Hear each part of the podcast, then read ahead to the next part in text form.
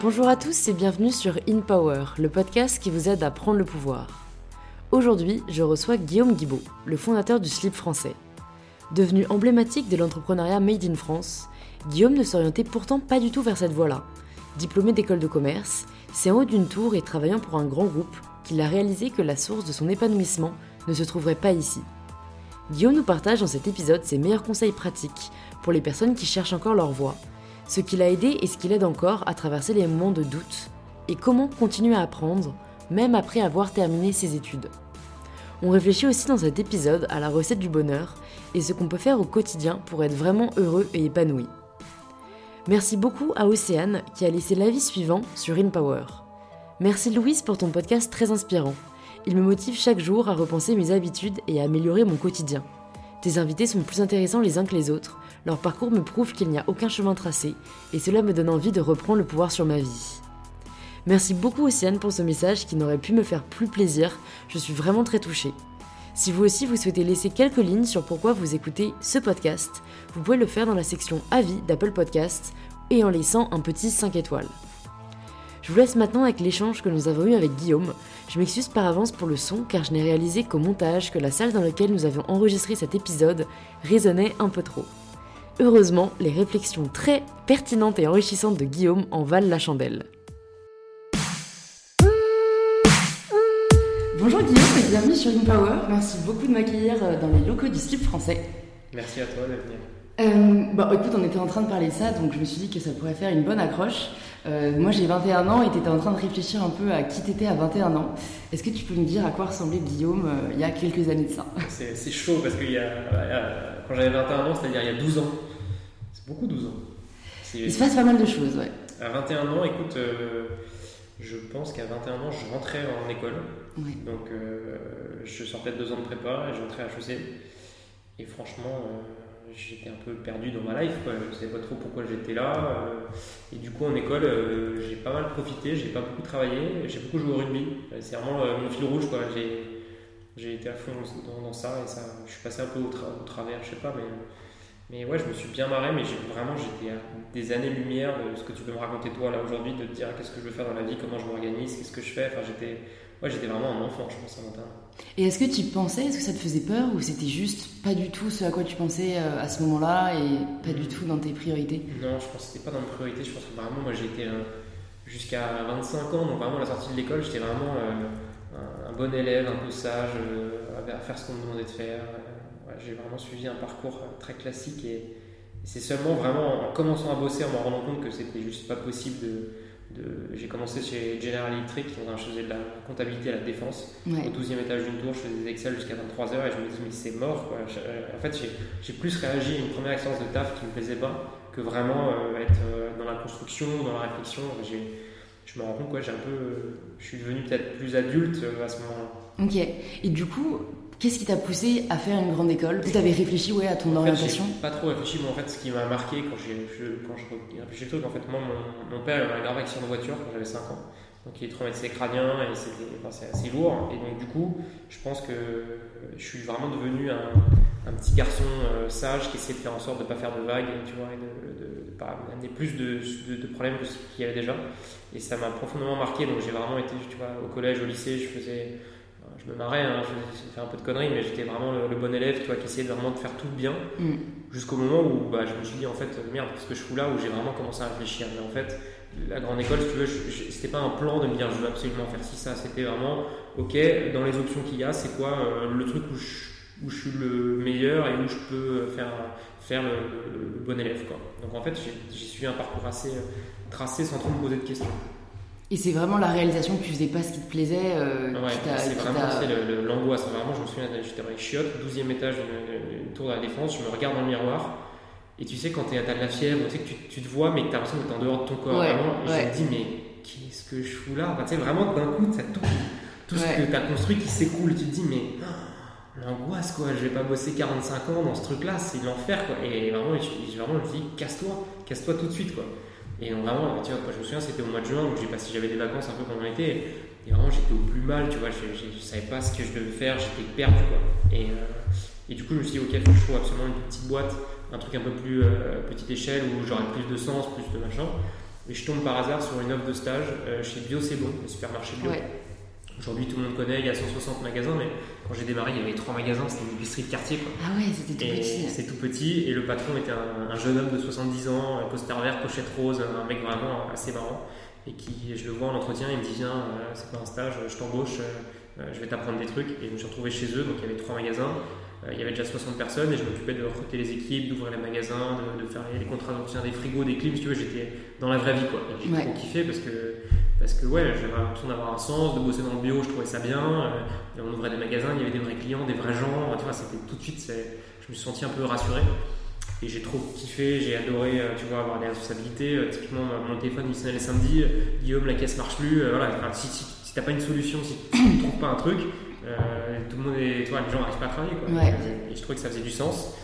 Et au bout d'un an et demi, je me dis, bon, ok, il faut, que je trouve, euh, faut que je monte ma boîte. Quoi. Parce que le patron était assez âgé, que la boîte était embrayée, euh, ça allait pas être la mienne. Et je me suis retrouvé du coup à 25 ans à me dire, ok, qu'est-ce que je peux trouver comme idée de boîte, comme peut-être beaucoup de gens qui, écoutent, qui écouteront ce podcast.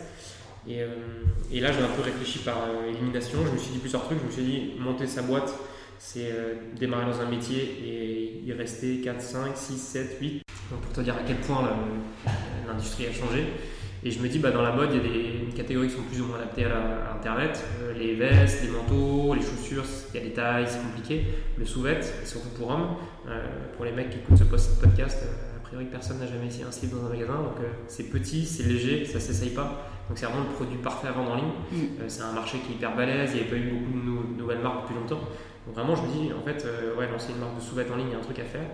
Et de l'autre côté, je me dis, bah, c'est quoi en fait, les, à mon sens, les meilleures marques françaises? Et je me dis, bah, Louis Vuitton, Hermès, Lacoste, Petit Bateau, tout ça, c'est des marques qui, à des niveaux positionnement différents, ont le côté fabrication française. Et, euh, je rigole avec des potes, je raconte ça, et j'ai un pote qui me dit, mon vieux, t'es, malade, qu'est-ce que tu vas faire vendre des slips Tu n'en vendras pas un seul, surtout sur Internet. Et je lui dis, si je fais le slip français, je suis sûr que ça peut marcher. Et, euh, et tout a démarré comme ça, en disant, bah, vas-y go, je le fais, de toute façon, ouais. j'ai rien à perdre. J'ai deux questions qui me viennent quand tu me dis ça. La première, c'est est-ce que ça s'est vraiment passé un peu comme ça J'ai l'impression en 24 heures, toi qui te penches sur le sujet et qui dis à un ami le soir même? Ouais, ça s'est passé ah ouais, ça se passe vraiment comme ça, euh, vraiment le lendemain. Et euh, là, je tape euh, sous-vêtements fabrication française, je passe la nuit dessus. Et en fait, moi, ma démarche à ce moment-là, c'est de me dire je cherche un projet. Ça veut dire quelques temps que j'essaie de trouver et, je pense que tu vois, je suis assez bon dans, à bien raconter une histoire et tout ça, mais je suis pas très bon, je suis pas forcément très visionnaire. Donc tu vois, euh, un truc tech ou un, tu une appli, c'est pas mon délire, je suis pas bon là-dedans. moi, je suis un commerçant, quoi. Et, mm. je me dis, en fait, euh, cette histoire de slip, c'est trop drôle, euh, il y a un truc à faire, et puis le pire, il n'y a pas un énorme risque, en fait, à tenter ça et à se planter. Après, j'avais pas aussi bien réfléchi le côté petit, léger, enfin, tu vois, là, je le raconte avec un peu de recul. Sur le moment, c'était plus une intuition. Quoi. Ouais, t'étais pas si non plus, quoi. Non, voilà. Et je me suis demandé aussi, parce que tu me disais que t'aimais beaucoup le rugby, que ça a mauvais été le fil rouge de tes études, t'as pas eu envie de lancer un truc dans le sport? Bah écoute, si, j'y avais pensé. Euh, euh, ça faisait partie de mes quelques idées avant de me dire est-ce qu'il n'y a pas un truc en matériaux conçu, un truc très recyclable pour faire des vêtements techniques et tout? Et en fait, à ce moment-là, je ne voyais pas encore bien le savoir-faire français là-dessus. Il n'y a pas beaucoup d'usines en France qui sont fortes sur ce côté technique. Ça commence à venir. Euh, donc ouais, j'y ai pensé, mais je ne l'avais pas, pas forcément retenu. Mais ouais, c'est une, une bonne idée et je pense qu'il y a il y a pas mal de marques américaines qui sont fortes là-dessus. Bah, je pense qu'en fait, surtout, le, point de départ de tout projet doit être lié à la passion. Quoi. Bah, parce que c'est ce qui te fait tenir sur le long terme et c'est ce qui te donne envie de continuer. Donc euh, après, tu as réfléchi en fait à ce que tu aimais et tu pas que le rugby. Quoi. Donc euh, allé sur le côté mode. Euh, et, surtout le côté, je pense aussi s'amuser. Quoi. Vraiment. Et, c'est vrai que tu vois, bah, nous on a bien grandi, on est 100 personnes maintenant. Mm. Il y a des moments durs. Quoi. Et, et tu te dis en fait, on vend des slips, c'est quand même cool. Quoi, parce que bah, déjà les gens ils viennent, ils nous font des blagues, en magasin on se fait des blagues. Enfin, tu vois, on est toujours en train de se marrer. Et du coup, ça permet. Bah, on, vend pas des pas des imprimantes ou des. tu vois, ça fait beaucoup de bien. c'est vrai que. je sais pas comment ils se marrent ceux qui vendent des ampoules. Ouais, ouais, tu, vois. tu vois, tu te dis, les mecs qui bossent en marketing pour vendre des produits pour les ménagers et tout. Après, voilà, ça force à être créatif au moins. Hein, il y a peut-être des très bons talents dans ce genre de secteur où c'est un peu plus compliqué. Et, du coup, de, ce que tu me dis, euh, c'est marrant, tu as vraiment été drivé par l'envie et on a l'impression que limite la peur, toi tu l'avais pas, soit tu en as fait abstraction c'est laquelle des deux euh, qui est plus vraie? Bah, Je sais pas si tu as vu le film Armageddon euh, qui est avec Bruce Willis, qui est une super ah, oui, française. Ils sont en train de décoller la fusée il dit il y a j'ai 98% de peur, 2% de, d'excitation, ou peut-être l'inverse. c'est un peu la même chose, t'arrives plus à faire la différence. et en fait, non, je pense que bah, quand tu démarres ton projet, quel qu'il soit, je pense que tu l'as vécu aussi, le moment où tu te lances, bah, en fait, y a, forcément, il y a de la peur. Et notre, notre série sur YouTube s'appelle J'y vais, mais j'ai peur, le tuto ouais. d'entrepreneuriat. Euh, je pense que c'est vraiment ça, en fait. C'est que quand tu te lances dans un projet, de toute façon, tu peux pas tout maîtriser. Tu peux pas savoir à l'avance comment tout va se passer. Tu peux faire des yeux de marché ce que tu veux. En fait, au mm. final, c'est est-ce que au fond de toi, dans ton cœur, tu te dis, OK, go, on y va. Et ce go, on y va, en fait, il est toujours un peu irrationnel en fait. C'est vrai. Et du coup, c'est un mélange de peur et d'excitation, mais euh, forcément, tu fais abstraction de ce qui te fait flipper. Et, à ceux qui écouteront ce podcast, si vous avez un projet, il y a plein de gens qui me disent comment on, sait comment on est, quand on est prêt à monter sa boîte, comment on sait euh, si on se lance ou pas. Et encore ce week-end au Salon du France où j'étais, en fait, il n'y a pas de réponse. Je pense que si toi, ton instinct, ta petite voix te, pousse tellement à y aller que tu vas, bah, en fait, c'est que tu es prêt. Et si elle te pousse pas assez, bah, c'est que finalement, faut peut-être pas y aller. Quoi. Ouais. Ou, alors, je pense que dans certains cas, la peur est tellement forte et les et si, et si sont tellement forts qu'il faut aussi apprendre à désacraliser la peur. Enfin, comme tu dis, le risque, est-ce qu'il est si grand que ça? Euh, je, pense qu'en fait, en France, on a encore vachement peur de la honte et, de ce sentiment d'échec qui, en fait, euh, ne veut pas dire grand chose. Enfin, je sais plus qui me disait ça, je crois que c'était Fanny Auger, que l'échec c'est vraiment. Euh, enfin, la, portée de l'échec c'est juste l'intérêt qu'on veut lui donner. Et c'est vraiment ça, si jamais on choisit de pas lui donner trop d'intérêt, ben, on, ne le ressent pas comme un échec. Et je pense que les gens en fait n'en ont un peu rien à foutre. Enfin, ils ont plus à foutre de leur vie et de leurs propres échecs que du tien. Donc tant que toi tu es à l'aise avec ça et que tu as conscience du fait qu'il faut réitérer. Euh, que tu peux en apprendre surtout. Ouais, c'est sûr. Est-ce que tu as un échec en tête là où tu as pas mal appris euh, que tu peux nous partager? Bah, Nous, clairement, sur euh, l'export, on a démarré beaucoup trop tôt. Mm. Euh, on a ouvert des boutiques éphémères à Hong Kong, on avait une, équipe là-bas de trois personnes. Je suis allé en Corée, je suis allé au Japon, trois fois dans chaque pays. Avec du recul, c'était une, vraie connerie, j'en sais rien, t'apprends. En tout cas, c'est un échec, c'est sûr, ça n'a pas marché. On a lancé trop tôt. Moi, j'y ai passé trop de temps, ça nous a coûté de l'argent. On a ouvert une filiale qu'on a fermée. Donc, et parce qu'on s'est dit, ouais, ok, on y va, on est chaud ouais, l'Asie, il regarde pas mal la France. Et, voilà, avec l'espèce d'a priori de dire les, les, Japonais dans les produits français, ce qui est vrai, mais en vrai, euh, c'était trop tôt. Quoi. Ouais, ouais. Et ça, c'était un truc qu'on a qu'on n'a pas bien fait. Euh, après, je pense aussi euh, dans, dans la construction de l'équipe, tu vois, je vois à 100 personnes il y a des choses parfois on communique pas bien. Mm. Euh, on n'explique pas bien pourquoi on prend ces choix-là, euh, parce qu'on pense que c'est clair dans la tête des gens, en fait ça l'est pas. Mm. du coup, il peut y avoir un ressenti de certaines personnes de l'équipe de dire bah, ça, j'ai pas compris pourquoi on a fait ça, pourquoi telle décision a été prise. Et en fait, avec du recul, tu te dis bah, en fait, voilà, j'ai pas bien expliqué les choses. Je me demandais aussi, euh, pour les personnes qui sont peut-être dans la même situation que toi, tu étais à 23 ans dans les toilettes de la Défense et qui savent pas trop par où commencer, qu'est-ce que tu leur conseillerais? Bah, je pense que c'est hyper important de, de faire de la veille, slash de rencontrer des gens et d'écrire en fait. Euh, mm. bah, d'écouter des podcasts, euh, typiquement, je pense que si déjà ils nous écoutent là, je pense qu'ils ont fait une bonne partie du chemin. Parce que je pense que la première étape, c'est ok, déjà d'être conscient, de se dire ok, je veux bouger. Derrière, bah, on en parlait, il y a plein de podcasts, il y a plein de contenus un peu disponibles aujourd'hui qui peuvent t'aider à cheminer. Mm. Et en fait, en voyant les exemples d'autres gens, et d'ailleurs, euh, bah, on peut lui faire de la pub, Nouvelle École qui a, terminé, lui, ce qui, vraiment ce qu'il dit, c'est qu'en fait, il voit plein de gens qui ont des parcours différents, mais le point commun, en fait, c'est que des gens qui ont été acteurs de ce truc-là et en fait qui ont décidé, qui ont essayé de provoquer. Et je pense que d'écrire aux gens que vous aimez bien, euh, aujourd'hui sur Twitter, sur Instagram, franchement, tu peux écrire à n'importe qui et les gens te répondent. Et euh, tu dis voilà, j'adore ton parcours, est-ce qu'on peut se rencontrer? Euh, Peut-être qu'il répondra pas, mais si tu écris deux, trois fois et que tu te demandes gentiment, en vrai, souvent, les gens. C'est vrai. C'est vrai. C'est un truc que je me suis rendu compte aux États-Unis pour le coup, c'est tu te prends limite jamais de non. C'est du pays de forward. Ils se disent, ben, si jamais j'accepte de l'avoir là, je sais jamais euh, ce que ça pourra m'apporter plus tard. Et, ils sont vachement plus ouverts à ça. Alors qu'en France, c'est vrai que moi, il y a deux ans, je me serais jamais vu, euh, tu vois, t'envoyer un message Hello Guillaume, j'aime beaucoup ce que tu fais, rencontrons-nous. Et en fait, euh, c'est vrai que c'est un blocage qui est souvent dans la tête. Alors que, tu vois, si t'es fan de pâtisserie, t'écris à Cédric Gourlet sur, sur Instagram, je suis sûr que t'envoies ton message. C'est sûr, il va finir par te répondre. Donc, donc je pense que ça passe par là, déjà te dire ok, je, vais me sortir de là, je vais, faire, je vais regarder les métiers que j'aime bien, les, histoires que j'aime bien, puis je vais essayer de les, rencontrer. Et puis souvent, les gens qui peuvent t'inspirer, ou en tout cas tu te dis j'aimerais bien avoir une trajectoire un peu comme ça, en fait ils sont toujours un peu dans une construction, donc en fait autour d'eux il y a des gens qui cherchent des gens qui font des trucs, enfin mm. parce que toi tu le vois aujourd'hui avec tout ce que tu fais, tu te dis c'est vrai que j'aimerais bien un petit coup de main peut-être, donc tu vois, si un jour quelqu'un te dit j'adore ce que tu fais, est-ce que je peux venir bosser avec toi, bah, peut-être que tu diras oui quoi.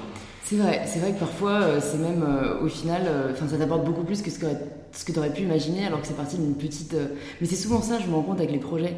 Ça commence petit et, et par des petites actions, ça grossit, c'est un effet boule de neige incroyable. Et il y a un documentaire que j'ai adoré sur Netflix qui s'appelle The Defiant Ones, okay. euh, qui est en 4 épisodes sur Netflix, qui est euh, l'histoire de Dr. Dre et de Jimmy Iovine, qui sont deux producteurs de musique, et qui ont suivi tous les gros artistes qui ont explosé. Là, tu vois, c'est pour rencontrer Eminem la première fois, Lady Gaga, puis des artistes plus anciens.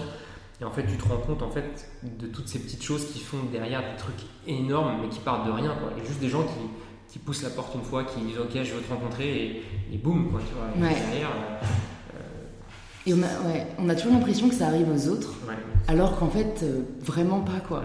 C'est juste je pense la peur encore une fois qui parle et l'autocensure aussi. Est-ce que tu as déjà eu un peu toi ce syndrome de l'imposteur? Euh, Ouais, un peu tout le temps. Il hein. faut se remettre en question, tu vois. Là, quand je te racontais, quand on fait une campagne pour le Téléthon, quand Sébastien Chabal passe sur le, salon du Ménil France où j'étais, je le vois arriver demain, je me dis, bon, bah, vas-y, bouge-toi le cul, euh, va le voir, quoi. Et, et tu vois, c'est pas un truc, ouais. t'as pas, enfin, c'est pas parce que tu es entrepreneur que d'un coup faire tout ça devient évident chaque fois. Donc je me dis, bon, j'y vais, je l'attends, et puis euh, je me remets dans la peau de l'entrepreneur de 23 ans qui connaît personne, quoi. Sébastien Chamal, je le connais pas, j'ai des à la télé comme tout le monde, et, et quand je vais aller voir avec mon bonnet, est-ce qu'il va connaître, qu'est-ce qu'il va en penser, il va en avoir rien à foutre, il va m'envoyer chier, bah, j'y vais, mais j'ai peur, quoi. J'y vais, je me lance, et, puis en fait, il se trouve que le mec il est sympa, et s'il t'explique bien, euh, il est ok pour le faire, donc. On n'a rien à perdre.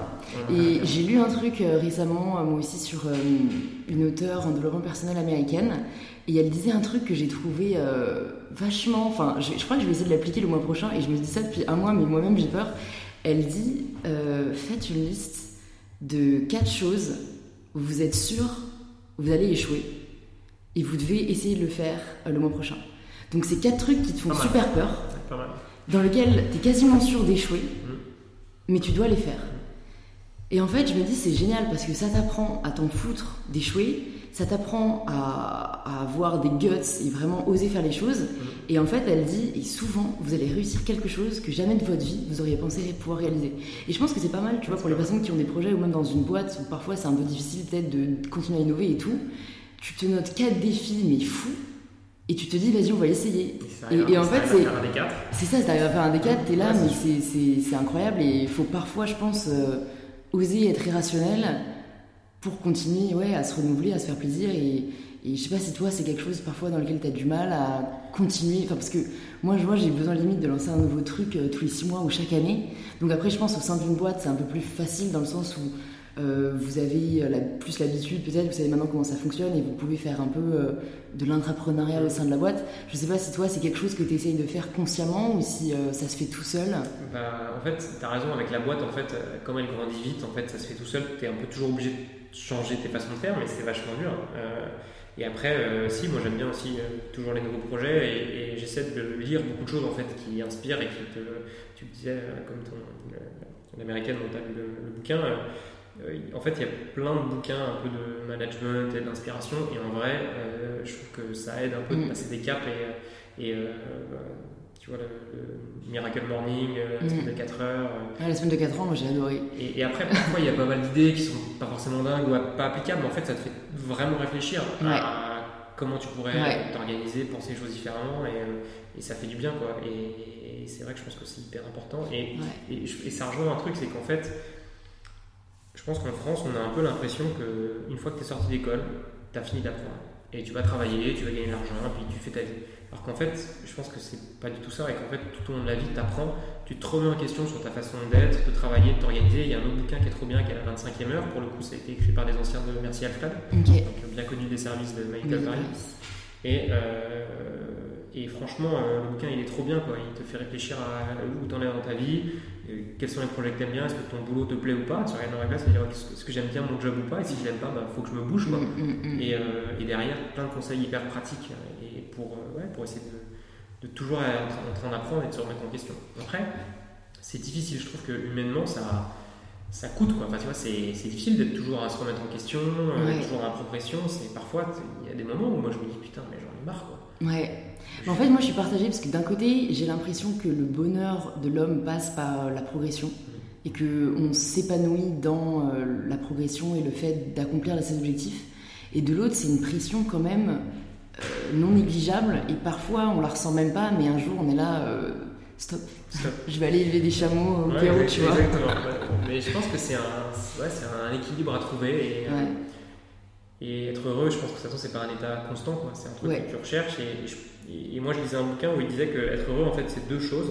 C'est un sentiment profond de donner du sens à ce que tu fais, de travailler pour un ou pour plusieurs projets qui font vraiment du sens, tu as l'impression que tu fais est utile, sert à quelque chose, et par-dessus de rajouter une couche de, de petit bonheur du quotidien, quoi, de se marrer, de passer des bons moments, euh, de rigoler, de faire des blagues avec des slips. Quoi. Mm. Je pense que si tu arrives à avoir les deux, et qui forcément ça fluctue dans le temps, quoi. parfois tu as l'impression que ton projet, en fait finalement ça faisait, tu pensais que ça faisait du sens mais ça en fait pas, puis il y a des moments où c'est moins marrant quoi, au quotidien. Mm, mm, Donc en fait avoir les deux, l'entretenir et et créer un équilibre entre les deux. Moi, c'est marrant, j'ai écouté un podcast il y a quelques jours euh, de Tim Ferriss, pour le coup, euh, où ils a intervenir un auteur qui a écrit un livre sur la gratitude. Et il disait que la gratitude était le secret du bonheur. Et, et tu vois, je me suis posé la question. Et, euh, et c'est vrai, ça c'est quelque chose que j'avais fait aussi parce que je l'avais lu pendant une petite année, tu te réveilles chaque matin et tu dis trois choses pour lesquelles tu es grateful. Ouais, reconnaissant. Et en fait, tu vois, au début, tu es là, euh, tu te sens con, euh, je, suis, je, suis, super euh, reconnaissante d'avoir mes sœurs encore en vie, enfin, tu vois, des trucs comme ça. Et après, je me voyais, enfin, dans la journée, il y avait des moments qui se passaient où je me disais, ah bah tiens, ce sera ce pourquoi je suis reconnaissante demain. Et c'est vrai que ça apprend vraiment à être beaucoup plus humble. Et je pense pour les personnes peut-être qui recherche un peu trop toujours, enfin moi je sais que je suis un peu une éternelle insatisfaite, où j'ai l'impression que mon épanouissement va passer par euh, l'accomplissement de trop grandes choses, ben, ça me rappelle qu'en fait non. Euh, avant tout, voilà, le, bonheur, euh, ça passe par des choses super simples et ça aide, je pense, à descendre un peu ses standards. Mais, mais c'est marrant parce qu'on n'en parle pas encore beaucoup en France. Ça viendra peut-être, mais je pense à le côté un peu spirituel qui est encore un peu, on est un peu sceptique sur le sujet. Je voulais te demander aussi, parce qu'on parlait pas mal de rencontres, euh, si jamais tu avais l'opportunité de dîner avec la personne que tu voulais, vivante ou morte, euh, demain, tu choisirais qui? Vivante ou morte? Ouais. Euh, j'hésite entre deux, mais je sais exactement les deux. J'hésite entre Romain Gary et Joseph Kessel, qui sont deux écrivains qui sont un peu, un peu dans la même époque, ça, mais je suis vraiment fan des deux. Et et c'est pareil, c'est un truc que j'ai découvert très tard. Je me suis mis, enfin très tard, je me suis mis à avoir mon lien à 25 ans. Mm. C'est vraiment ce qui m'a aidé aussi à sortir euh, de, du job où j'étais, tu vois, vraiment me faire mettre des coups au cul. Et, euh, et ouais, je trouve que c'est bah, déjà des grands écrivains qui écrivent trop bien, en tout cas moi j'adore. Euh, c'est des hommes d'action qui ont su toujours dans leur histoire être du bon côté de l'histoire. tu vois, dans des choix dans des époques difficiles, ils ont su choisir et se dire ok, bah, moi je vais choisir ce camp-là, euh, résistants tous les deux, partis tous les deux, et qui ont su à la fois être des hommes, tu vois, des écrivains et en même temps des hommes d'action engagés qui prennent des risques physiques, tu vois, qui, qui, ont, qui sont prêts à risquer leur vie pour mm. ce en quoi ils croient. Et je trouve mm. que c'est fort, quoi. Euh, ouais. ouais. Ça, moi, c'est un truc auquel je pense, bah, justement, souvent quand il y a des commémorations comme là, on a eu en novembre et tout, j'ai l'impression qu'il y a de moins en moins de monde qui sont prêts à mourir pour leur pays.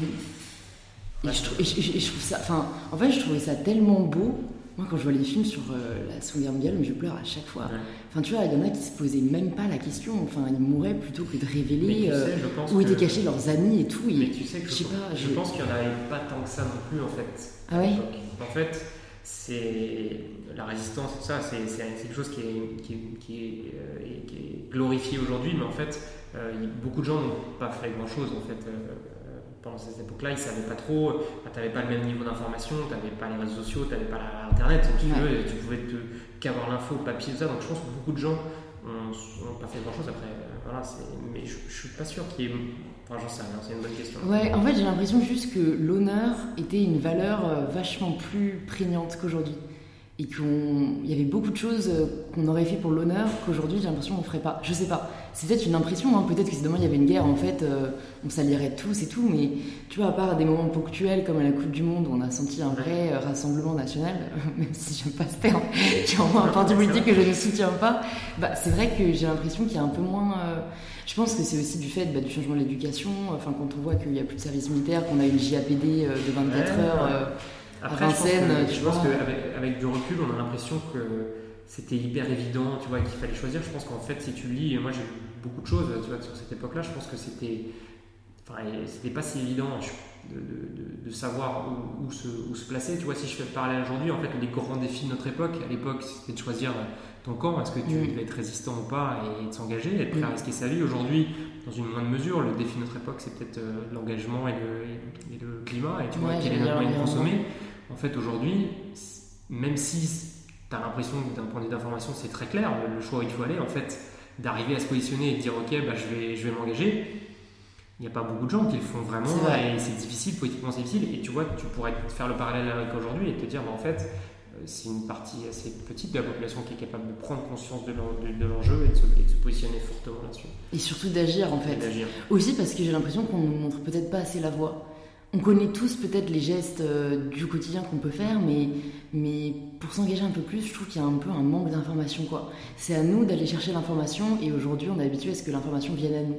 Euh, et, je pense notamment les jeunes, tu vois, euh, c'est une, problématique qu'on a beaucoup. Et enfin, tu sais, on, on, voit dans les chiffres, beaucoup plus de jeunes vont acheter bio, beaucoup plus de jeunes vont faire ceci, cela. Est-ce que c'est suffisant euh, Au moins, au moins c'est un premier pas, tu en vois. En tout cas, moi, ce que, je vois, et enfin, nous, on essaie vraiment de participer à ça, c'est de se dire qu'aujourd'hui, peut-être que ça se passe moins au niveau politique. Et je parle l'élève de Sciences Po, mais de se dire que bah, finalement, tu vois bien qu'au niveau politique, c'est quand même compliqué de passer des lois, d'arriver à faire bouger tout le monde, alors qu'en fait, au niveau civil, il y a plein de boîtes qui font des choses magnifiques et qui arrivent à se dire, ok, à l'échelle de ce qu'on fait de notre métier, bah, faisons les choses bien. Euh, ayons une vraie politique RSE à tous les niveaux, euh, sociétal, environnemental, et de se dire qu'on va bien faire les choses. Quoi. Nous, bah, nous, ce qu'on essaie de. depuis le début, on se dit si vous voulez changer le monde, commencez par changer de slip. Euh, qui est une blague bien sûr à la base, mais en fait on se dit bah, l'avenir de notre industrie c'est de faire des produits permanents, fabriqués localement et d'arrêter de faire des ventes privées, des soldes et des Black Friday dans tous les sens parce qu'on a la surconsommation alors que c'est pas, pas l'idée. Quoi. Et nos exemples c'est déjà, c'est Patagonia, c'est des ouais. comme ça qui sont dans une nouvelle ère. Et, et on, on, voit qu'en tout cas, ça résonne, enfin que c'est vraiment entendu.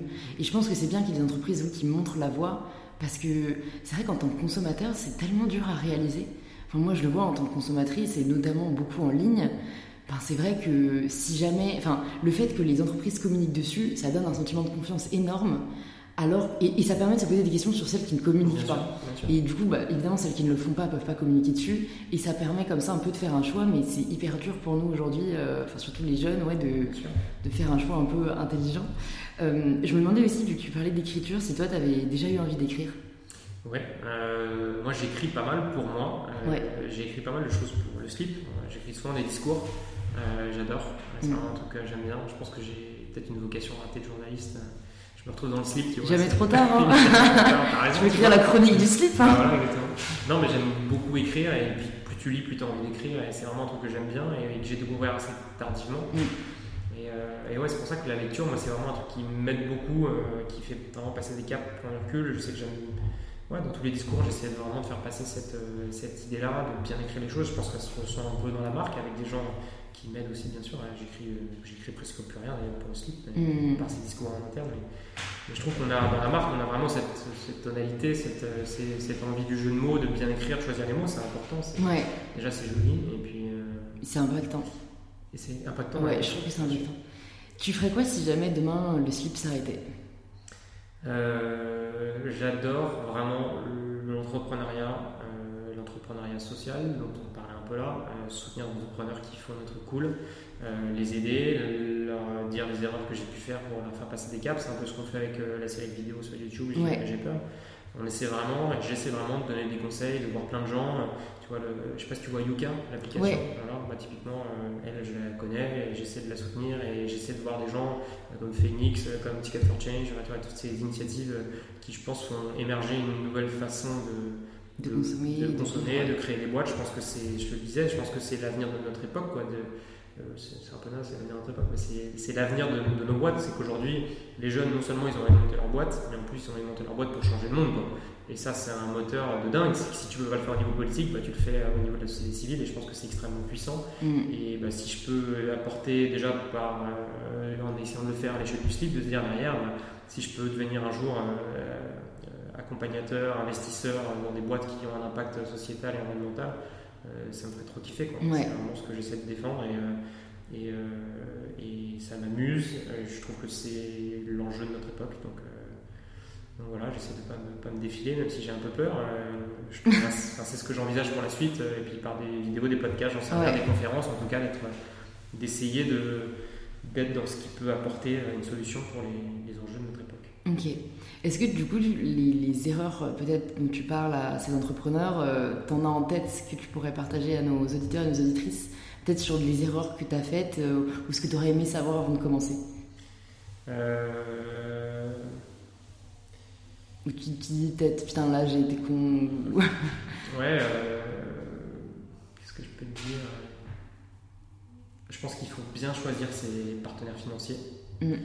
Euh, T'avais fait toi des levées de fonds On a fait euh deux levées de fonds. ouais. Et je pense qu'il faut bien avoir en tête ce que ça veut dire.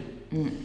Parce que c'est un choix un peu sans retour. Donc euh, nous, on a, de stock, on a un métier où, voilà, où il y a besoin de financement important, donc on n'avait pas tellement le choix. Mm. Mais euh, c'est sûr que ça met un niveau d'ambition et de, et de, et de, ouais, de- d'exigence sur la boîte qui est très fort. Mm. Et ça, euh, c'est, mon, mon choix, mais je ne crois pas que quand je l'ai fait, j'avais autant conscience de ce que ça voudrait dire à, à plus long terme, tu vois, à 4, 5 ans, 6 ans plus tard, l'exigence que ça imposerait. Mm. Je trouve que c'est une expérience géniale, je m'épanouis, mais je trouve qu'en avançant, c'est, c'est dur. Ouais. C'est dur, c'est dur pour les équipes, c'est, dur de se remettre en question tout le temps. Et le choix que tu fais en année 2, 3 de, de- d'aller avec des investisseurs euh, dans le métier et de, de prendre des risques et financer des boîtes, et très bien, fait que tu t'imposes à toi et à ton équipe une exigence très forte. Ouais. Et ça, tu, tu me disais, tu parlais des États-Unis, de scaler, d'aller très vite. Bah, on s'est mis un peu dans ce scénario-là. Et parfois, je te l'ai dit, moi je suis pas très visionnaire, je fais des choix un peu sur le moment, à l'instant. Mais je pense pas que j'avais autant conscience de ce que ça voulait dire, de dire, ok, ça va être très dur. quoi. Mm. Après, tu peux le vivre bien, c'est hyper épanouissant, ça fait grandir, mais c'est difficile. Et, Bah, ouais. et c'est vrai que je pense que ça, je l'avais pas forcément bien intégré au moment de faire ce choix. Surtout que j'ai l'impression que c'est une exigence avant tout financière en fait.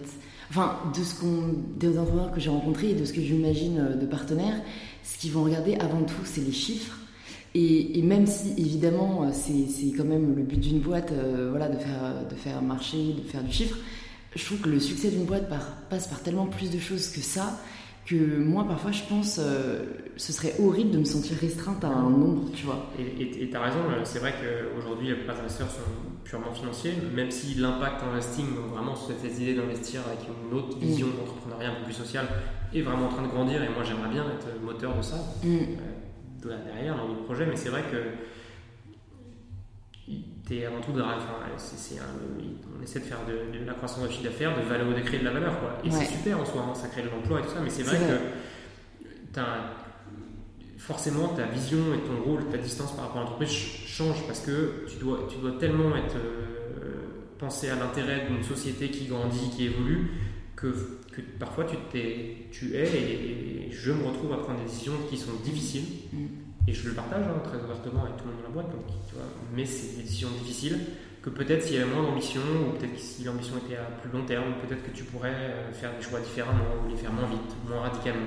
Après, quand tu lis tous les bouquins management, il y a tout, le monde, tout le monde est d'accord pour dire que les décisions difficiles, il faut les prendre vite, il faut les prendre tôt, euh, Mm. c'est toujours trop tard. Ouais. Moi, je suis tellement nulle pour prendre des décisions.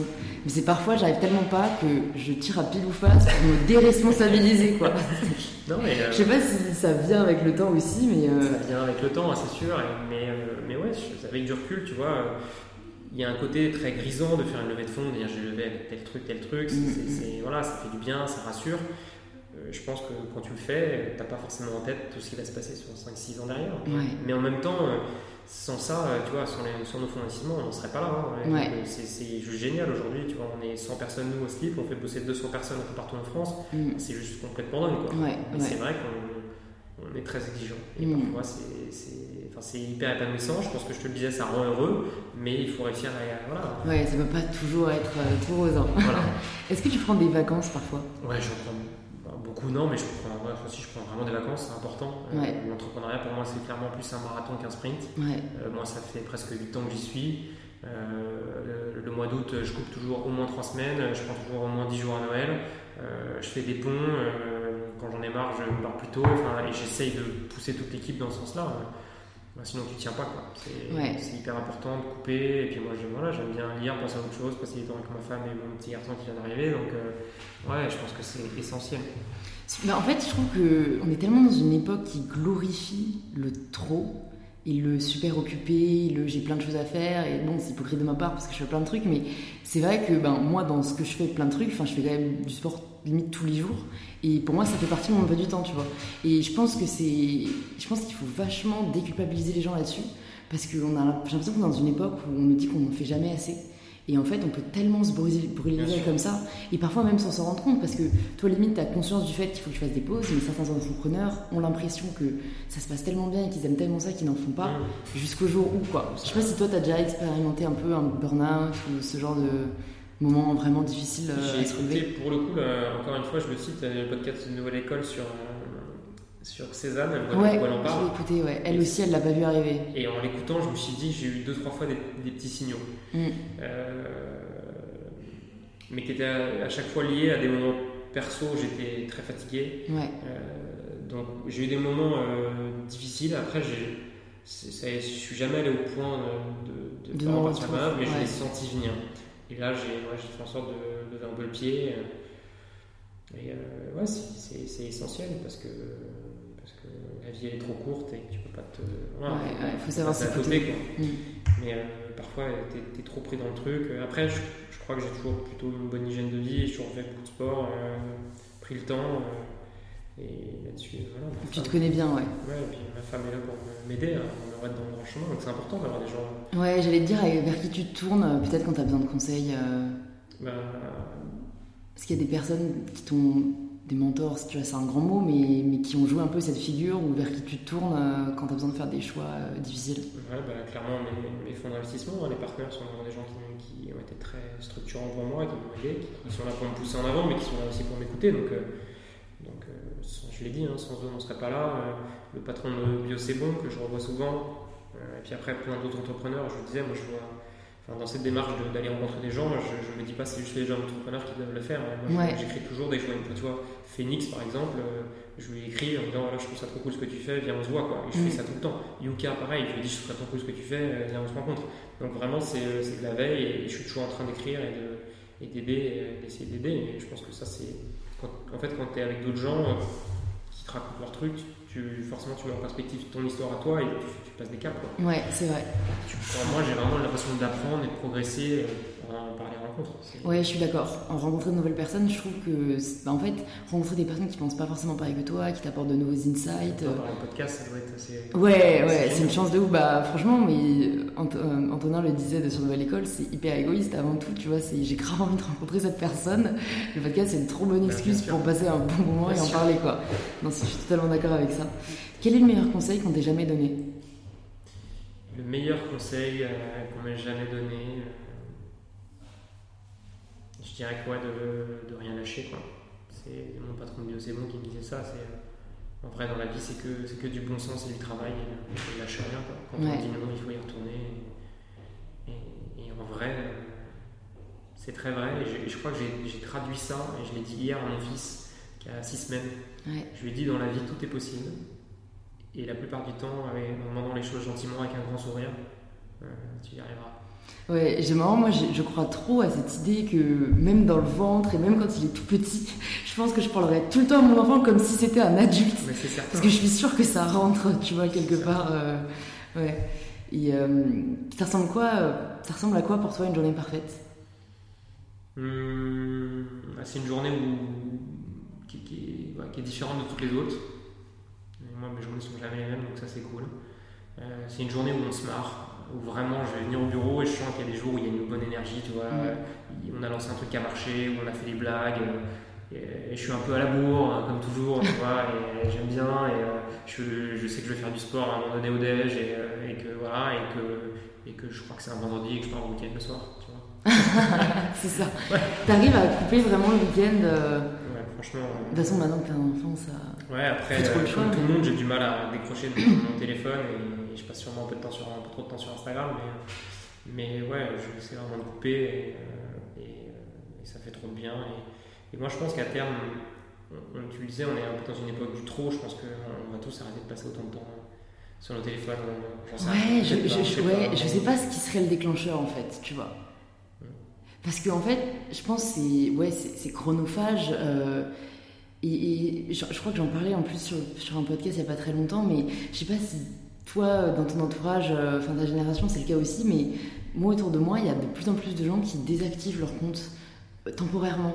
Genre moi, ma soeur jumelle, j'ai une soeur jumelle, là elle a désactivé Insta pour une durée non déterminée, alors que tu sais en plus, enfin moi, Insta, c'est ma plateforme. Et au début, je l'ai pris et je me dis, mais Camille, tu seras, seras même plus là pour me supporter.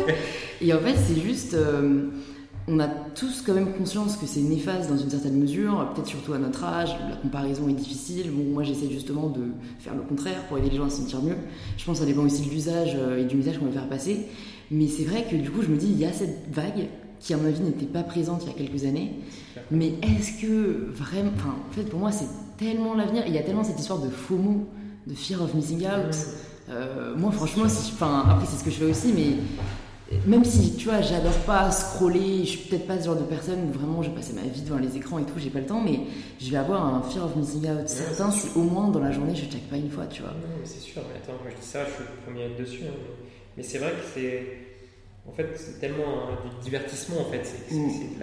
ça, stimule, c'est un côté grisant, mais en fait. Euh, ouais, je pense que parfois, je me dis. Euh, et moi, je, quand je pars en vacances, souvent, je, vraiment, je coupe euh, les toute la donnée sur mon téléphone. Tu vois, je peux m'appeler, mais du coup, euh, ça m'arrive pendant 10 jours de ne pas toucher mon téléphone. Même parfois, je pense qu'il faut des solutions extrêmes comme ça. Hein. C'est limite, tu te dis que tu prends pas de carte SIM. Euh, tu te dis, je crois qu'Antonin, il le met dans une boîte. Et en fait, sur le coup, tu es, motivé, tu te dis, je vais enfermer mon truc 8 heures. Et une fois que tu es entré 8 heures, c'est bloqué. Et donc parfois, forcément, tu vas avoir envie de craquer, mais tu peux pas. Mais je me dis, c'est incroyable qu'on en arrive à là. C'est nous-mêmes vs nous-mêmes. Tu vois, je compare ça pas mal à la télé. Euh, je pense que quand la télé est arrivée au début, euh, les gens y passaient du temps, ils savaient pas trop plus ça. Et puis en fait, on y a passé de plus en plus de temps. Elle était toujours allumée chez toi. Et en fait, maintenant, avec ça, le téléphone, bah, en fait, tu as une télé disponible tout le temps que tu peux allumer sur la chaîne que tu veux. Et c'est infini en fait. Aujourd'hui, tu fais ton petit tour des réseaux sociaux, tu, peux scroller, tu peux. Je pense que. Euh, mais, Donc en fait, c'est pire, moi je trouve. parce qu'on est, non, parce qu'on est parti de. Tu regardais la télé euh, quelques heures par jour, ah, t'es non-stop sur ton téléphone, donc si le télé du smartphone a remplacé la télé, qu'est-ce qui va remplacer le smartphone? Je veux dire, ce sera dans nos têtes plus tard. Enfin, et en plus, je suis obligée de le placer parce que c'était mon examen d'hier, mais enfin, on, étudie les chiffres des, des, euh, des, audiences télé, et le français moyen passe quand même encore 4 heures par jour devant la télé. Mais je crois que c'est pareil sur Facebook. Hein, sur les écrans, ça doit être à peu près pareil aussi. Je crois qu'en tout, c'est 6 heures devant les écrans en fait. Et c'est là où on se dit, bon, ce serait quand même peut-être pas mal de sortir de chez soi aussi, parce que c'est là où des choses cool arrivent aussi, quoi. J'ai une dernière question euh, pour toi, Guillaume. C'est la question signature du podcast. Ça signifie quoi pour toi prendre le pouvoir de sa vie? Euh, Je pense que ça signifie d'abord décider de ce qu'on veut être et prendre le temps pour réfléchir. Euh, moi, je veux être libre et heureux et engagé. Donc, je vais être trois choses. C'est difficile. Hein. C'est la nouvelle devise nationale. libre, engagé et heureux. je sais pas, pas mal. je mais tu vois, moi, tous les matins, je me dis en fait, c'est quoi ton but dans la vie? Ben, Mon but, c'est d'être, et je peux être heureux d'abord. Heureux, libre et engagé. Et je pense qu'à partir du moment où tu te fixes un but, déjà, bah, tu as un peu plus de chances de, t'agripper aux choses. Quoi. Mm.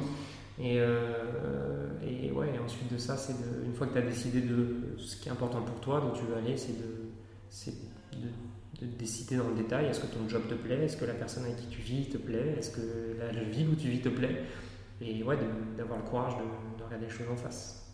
Et ça fait super peur. Mm. Mais je crois que c'est ça, prendre le pouvoir sur sa vie, c'est avoir un cap et décider de ce qu'il faut pour tenir ce cap. Ok, bah super, merci beaucoup à toi Guillaume d'être venu sur Power. Où est-ce qu'on redirige les personnes qui veulent se marier euh, avec toi ou avec le slip? Bah, Forcément, on les redirige sur le slipfrançais.fr, surtout pour Noël, euh, et, et, plein d'idées de cadeaux. Et puis sinon, notre chaîne YouTube, où j'en ai parlé, on, a, on fait des tutos pour monter sa boîte qui s'appelle JVM et j'ai peur. Euh, et donc là, bah, n'hésitez pas à venir nous donner vos idées pour d'autres sujets. Et voilà, je crois que ça fait déjà pas mal de. Super. Je mettrai tout ça dans les notes du podcast. Merci beaucoup à toi, Guillaume. Merci à toi. Merci beaucoup de s'être joint à nous dans cette discussion avec Guillaume. Si elle vous a plu, vous pouvez nous le faire savoir en partageant l'épisode sur Instagram et en nous taguant pour que l'on puisse vous répondre et vous reposter, et en vous abonnant pour ne pas rater les prochains épisodes. Je vous souhaite une très bonne semaine à tous et je vous dis à mardi prochain pour le tout nouvel épisode d'InPower.